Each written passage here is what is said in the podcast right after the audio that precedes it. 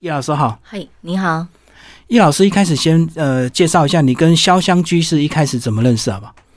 嗯，我最记得就是金华城刚开幕的时候，那就两千年的时候，嗯，然后那个时候有一个白头发在电视很有名的蔡尚基，嗯，他就是他就是看到我的技术，有一天他的客户给他算命，他说你就是旺在你那一对望梅，你就吃不完。他说可是老师我这个是做的，他说我都没有看过有做过那么生动，你可以把那个电话老师的住址电话给我吗？哦，你的客户给蔡尚基看算命，后来他的眉毛很漂亮，对他以他为是，他真以为的他以为他是真的，他说你就吃那一对眉毛就够了。所以蔡老师就想认识你。对，哦然后他就来找我。那他那时候上中天，然后他就把我带到节目去，他来讲面相，我来我来讲这个秀美，所以那时候也轰动过。我在电视一轰动做两年的眉毛做不完，所以我我的我是靠经验，所以我台湾纹眼线没有应该没有人比我快十秒一条，嗯嗯，十秒钟我就纹完一条，这么精准就就对了，在那个时候训练出来，因为客户太多，太多了每天纹不完呢、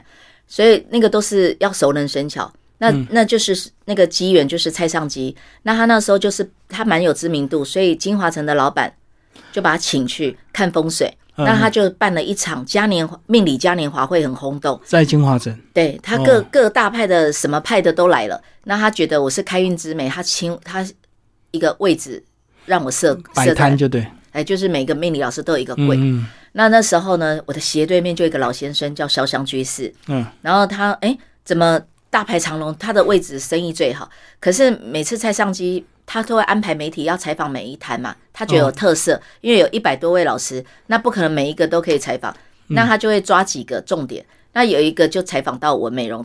秀眉这一块，嗯那他就是他讲眉毛到底哦，那时候都没学这个，然后我也不会讲，你只会 做，啊，对。然后等一下，我问蔡老师，哎，你那眉毛什么兄弟工？他在那边教完我，我走到我的柜台，我哦，又又忘 光了，现学现卖的对就。没有没有，完全连卖都没得卖我，懂没给聊聊。哎，尽量我告潘讲，哎，不是咱学的，无法有懂要。刻意去背很多东西，对，背不了。然后呢，我就会想说，算了，我好想要对面那个老先生来帮我讲，帮我录那个眉毛跟眼睛到底在面相里面影响怎么讲。哎，没想到这个老爷爷很好，因为现在电视上一个很有名李玉佩，他也是找我做眉毛，他说我去帮你讲，那是我的老师。帮你盖销了对。嘿，对对，然后老师那个肖像老师真的太亲厉害，太亲民。我们导演所有都到他家去拍，然后我们也很很紧急，也忘了带礼物，什么都没带，他也帮我们看了，也帮我讲了，讲得很很好。然后呢，他就说：“我来帮你看一下。”他说：“你天生就有第六感，你超厉害的，以后黄河南啊，退下来就是你喽。”我说：“哦怎么可能？ 老师怎么可能？”他讲完，我第二年就上中天 live 现场嗯，开始做这个，就真的一炮而红。好，那他就说：“哎、你你来跟我学相，我教你，你很厉害。”我说：“我不要不要，我美容做好好的，我不要在路边摊摆一个桌子看面看这个什么面那相时。候还有刻板印象的对。嗯哎，对对，他说不是，你以后才有能力再帮他做什么叫开运。哦开运不是用口可以喊的，你要符合人体的色相美跟相理美结合。你嗯你天生你就会这个命命理的部分，你有第六感的，嗯超第六感，那只有他懂。那我们说，后来我因为他讲的话我都听不懂，因为他是湖南人，呃，口音很重啊，。对，可是我就觉得，可是他今天也对我太好了，我觉得好捧场，一定要来捧场，就跟他报名。嗯所以我第一年的时候，我完全听不懂他讲什么， 我都用猜的。哦，那时候是小班制还是一对一？小班就在他家，哦，他家，因为他他的学生有五六千人哦。嗯你你像台面上很多厉害老师，像谭秀珠、黄有甫，那都是我们学，都是跟他学的。嗯嗯好，那我们老我们我们老师他就是那个呃教那么多，那他的磕头弟子呃算起来没有没有很多，很少十来个，嗯，所以你是他磕头弟子，一定的，因为他我跟他的姻缘是非常殊胜，可是不是一开始嘛，也是学了几年他才愿意收你，对不对？还是一开始就磕头？没有一开始没得磕头，对啊那只是他学生而已。对对，就是就是，嗯、因为去磕他家头听他还课要弄什么孔子大阵仗出来拜拜，还要打一片黄金片给我，要有那礼数就哎对，对对对，我才知道他原来磕头要这样，嗯、呃，很隆重就很对了。隆重哦，嗯那一种。那那你刚刚讲第一年都听不懂，那后来到第二年是不是就终于开窍了？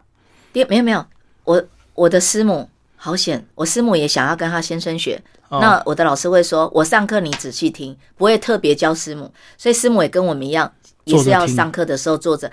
就刚好我的师母坐我旁边，我嗯什么都问他，因为他用他他是他是他不是外省人，他是客家人，嗯所以他就我就问他，他都会解释给我听。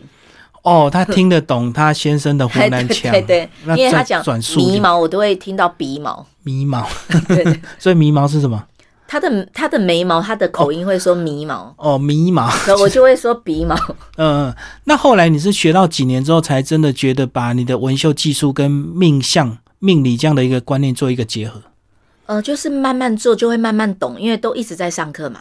嗯，他嗯嗯然后就会就会呃钻研这眉毛眼睛这一块，因为我们老师看相是相不独论，他是看手相、听声音、看你走路、摸骨、看那个脸相，嗯，全部要加起来哦。因为有时候你的秘密大富大贵，你可能排在头骨，你有时候可能排在手里面的手纹，嗯所以你不能够说一个人他要离婚格，你只是看他的脸你就断定了，你要看他很多东西加加减减。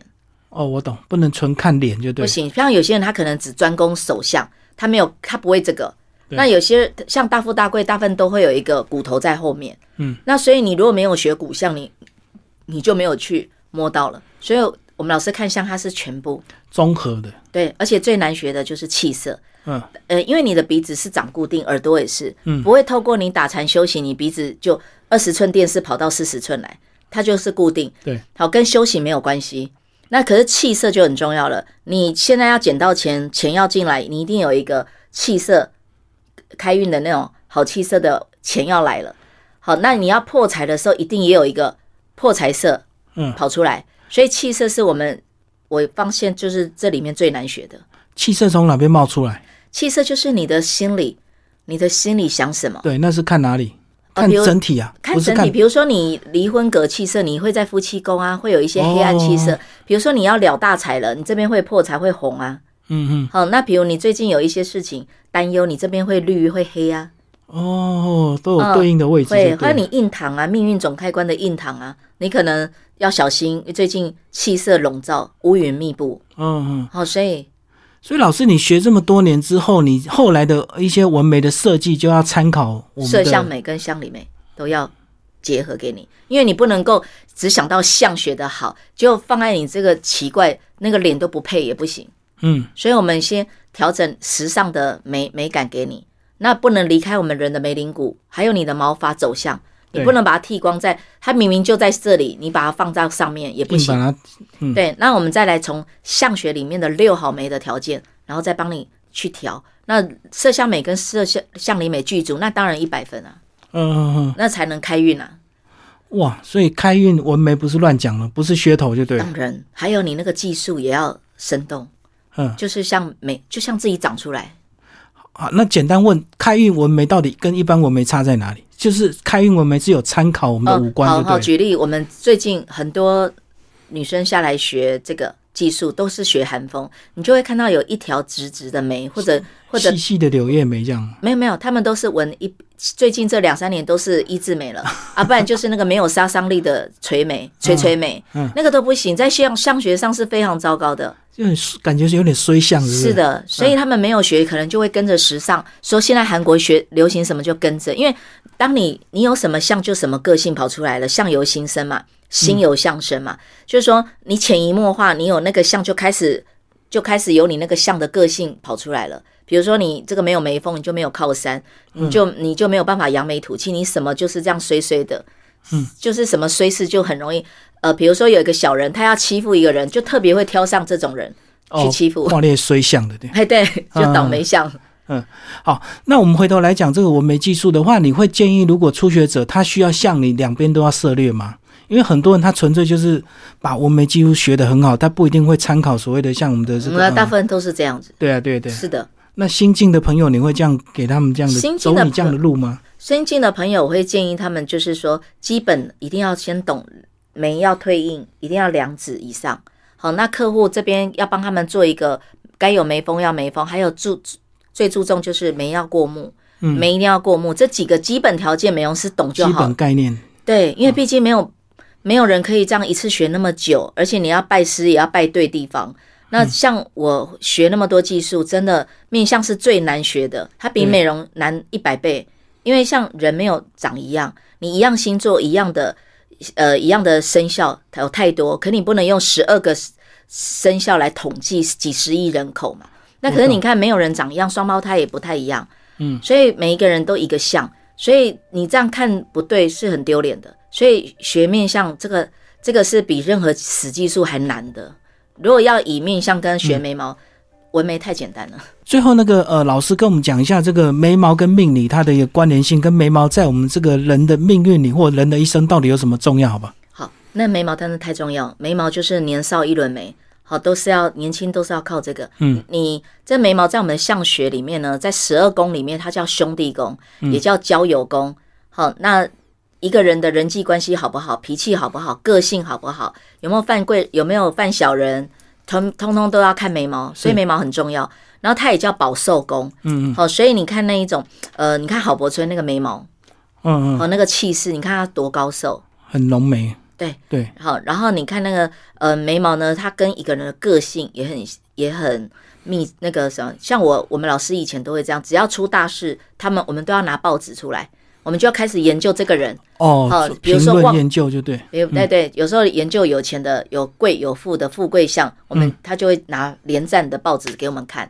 好，或者说现在黑心厂商，好，为什么他会黑心？大部分我们看都有一个很稀疏的眉毛，因为眉毛就是仁义道德，就是看个性。嗯嗯，好，所以他就会去干那种黑心商品跑出来干他就坏是事就对。啊，对，嗯所以我们大部分就是呃，这个眉毛真的管太多东西太重要，像打官司、考试、及地宫考试也要看眉毛，嗯打官司看眉毛，贵人小人看眉毛，身体有没有体力，像有些人他熬夜没事，因为他一定有一一对浓眉。对那有一些人他就没有熬夜，才工作三小时，他就很不舒服，要睡觉了。好，那因为眉毛尾巴主肝，眉毛的眉峰呢主我们的骨髓，那眉毛的头就是心脏肺，所以这边不要粘在一起，粘在一起的人麻烦修一下，你会发现你的你的个性，第一不会多忧多虑，第二健康心肺会影响。好，那所以眉毛就自己照一下镜子，呃，从眉头到眉尾自己调整一下。那男生的眉形跟女生的基本眉形有没有什么不一样？男生是不是一定要粗犷？那男女对生一定要细，是不对是？嗯你不能把女人的眉弄到男生的身上，那样子就不对。好，那当然眉跟眼它是互配，因为眉为龙，眼为虎，要龙凤配。好，所以眉不能压眼。好，你眉毛那么大条，那么大串，结果眼睛无神，嗯，然后这样也不行。眉压眼就对。是的，那眉压眼只有哪一种人可以用？外国人跟山地人不计。那我们离开，我们都不是这种人，就不可以眉压眼。这个田仔宫要宽一点，高一点。好，这样子的话，你这个地方才不会这样。你看，这样眉压眼会影响什么？个性很急，很急，嗯，特别急躁。嗯，好，然后然后那个眉毛呢？我我刚刚说眉毛它就是它的流年呢，三一到三四，它是走眉毛大运。可是呢，你这个眉毛的关系，它是关我们的六亲缘。比如说，嗯有些人兄弟无助，兄弟不会帮他，因为他一定眉毛有问题。嗯，好，或者被朋友拖累，也是眉毛有问题。可是这个它的意义是在的，不会因为你离开三十四岁就不用看眉毛了。哦嗯，好，只不过说它的流年运在那个时候是主要的，因为在九值九宫年法，它是七岁到九十七岁九年会轮一次。嗯嗯好，那主要的命宫会在三一到三四。嗯。